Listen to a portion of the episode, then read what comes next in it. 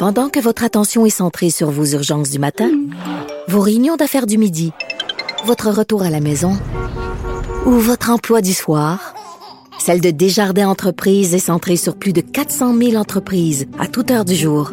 Grâce à notre connaissance des secteurs d'activité et à notre accompagnement spécialisé, nous aidons les entrepreneurs à relever chaque défi pour qu'ils puissent rester centrés sur ce qui compte, le développement de leur entreprise. Radio. Mario Dumont et Vincent Dessureau. Un duo aussi populaire que Batman et Robin. Cube Radio. Alors Vincent, euh, on peut faire le point sur euh, la circulation dans la région de Montréal. C'était le bordel à 15h30 quand on a ouvert l'émission. Oui, et ça l'est toujours. Par contre, ça, ben, ça s'améliore dans la gestion de l'événement. Là. Par contre, quand le mal est fait, rendu à 4h30, il euh, faut vraiment prendre son mal en patience. Mais entre autres, Transport Québec là, nous disait que pour ce qui est de, de, de Ville-Marie, là, où il y a eu un problème aujourd'hui, accident, camion en feu. Euh, ben là, on est, le camion est éteint. On est en attente du suivi là, qui sera fait par les services environnementaux. Et ben, il y a deux voies euh, rouvertes sur trois. Alors, euh, on pourra, euh, ça pourra circuler un peu plus rapidement. On a une voie tantôt. dans le tunnel aussi, événement terminé, mais Écoute, le bouchon tantôt était assez euh, assez monstrueux.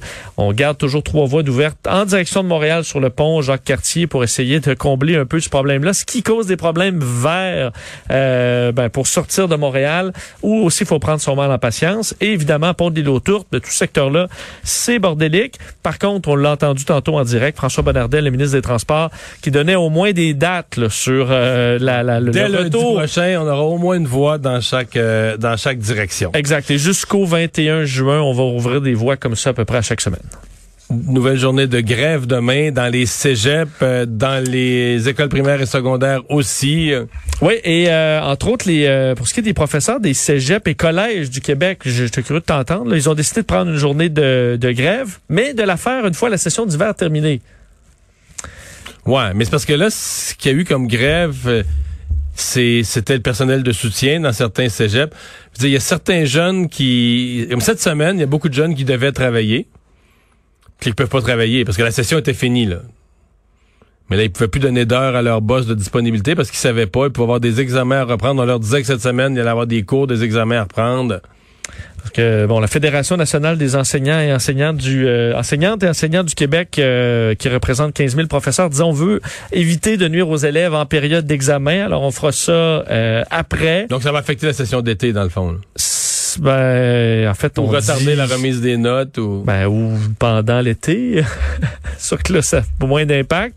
Mais bon, elle est, elle est, elle est votée, mais ce sera pas, euh, euh, ce sera pas tout de suite. Et euh, ben, les négociations avec le gouvernement se poursuivent, mais sont toujours dans une impasse selon la, la, Fédération nationale des enseignants. dit que la situation est consternante, incohérente. On réclame donc des meilleures conditions de, de travail. Eux, ils avaient pris entre autres dans les cégeps là, débrayés pendant deux jours à la mi-mai.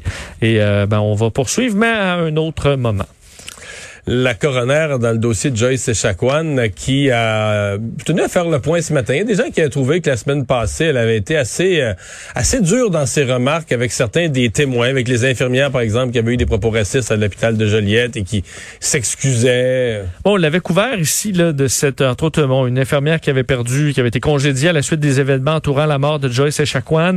On sait, elle avait euh, dit à l'infirmière entre autres qu'elle était euh, débordée, là, que c'était une des raisons qu'elle aurait peut-être pas fait ça en temps normal. Et ça, euh, la coroner Kamel disait euh, elle semblait pas vraiment acheter cette excuse-là. l'infirmière, moi, ce que surtout, l'infirmière reconnaissait sa méchanceté. Elle utilisait le mot elle-même qu'elle avait fait preuve de méchanceté, puis s'en excusait. Faut aussi, à un certain point, mais si t'es coroner, t'acceptes, t'acceptes les excuses. Maintenant, est-ce que t'acceptes l'excuse proposée, c'est parce que tu étais fatigué. Est-ce que t'étais, est-ce qu'il s'est interdit de commenter comme coroner?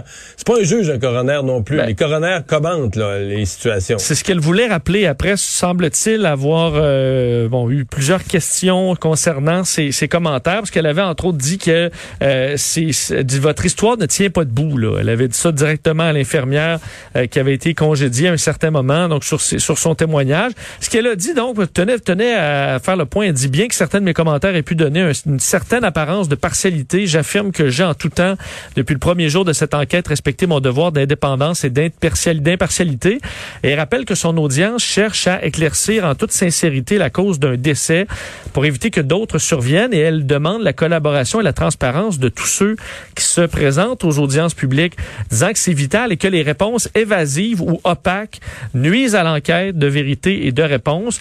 Et rappelle qu'on n'est pas à la recherche nécessairement d'un d'un et ça ne va pas déboucher sur un jugement criminel ou civil, que vraiment l'objectif est de faire la lumière sur cette mort pour que ça ne se reproduise plus.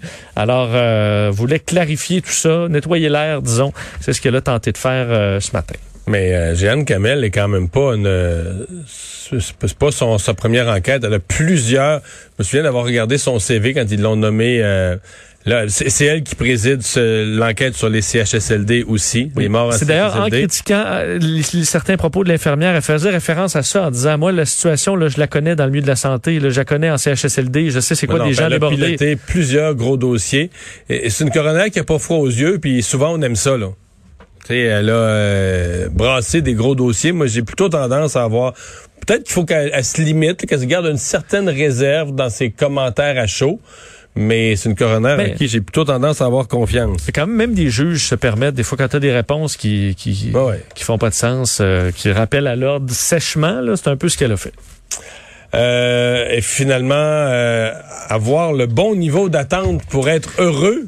Oui, on termine là-dessus. Une suggestion pour être heureux selon la science. En fait, c'est euh, l'Université du Collège de Londres qui travaille depuis euh, plusieurs années sur le Happiness Project. Alors, l'objectif étant vraiment de trouver, c'est quoi les clés du bonheur? Quand tu dis les attentes, c'est les attentes en général Ben, par rapport à la vie, là? C'est ça. C'est parce que avec des, euh, ils ont développé une application qu'ils ont envoyée à 18 000 personnes où tu fais des jeux en quelque sorte et tu dois performer, mais aussi euh, évaluer un peu quelle performance tu t'attends d'avoir et ton niveau de plaisir ensuite à jouer, gagner ou perdre.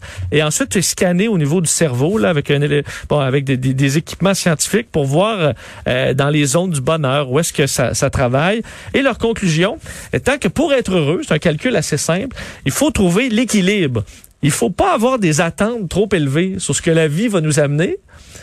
Mais non Mais ça, c'est sûr que c'est vrai. La gestion des attentes, c'est fondamental. Ben oui, parce que là, Mettons en voyage, là, si tu t'attends à trop, là, Oui, oui. Si tu t'attends à avoir une carte postale partout, puis finalement tu te rends compte Tu que faut que tu fasses la file pendant une heure, puis il y a plein de les touristes. plus beaux souvenirs de voyage, des fois, t'arrêtes dans un petit village, t'avais pas d'attente, puis finalement, c'est magnifique, puis là, tu te pars tout heureux. Ben tu vois, ça dit bon, il faut baisser ses, ses attentes, mais pas au point d'être misérable.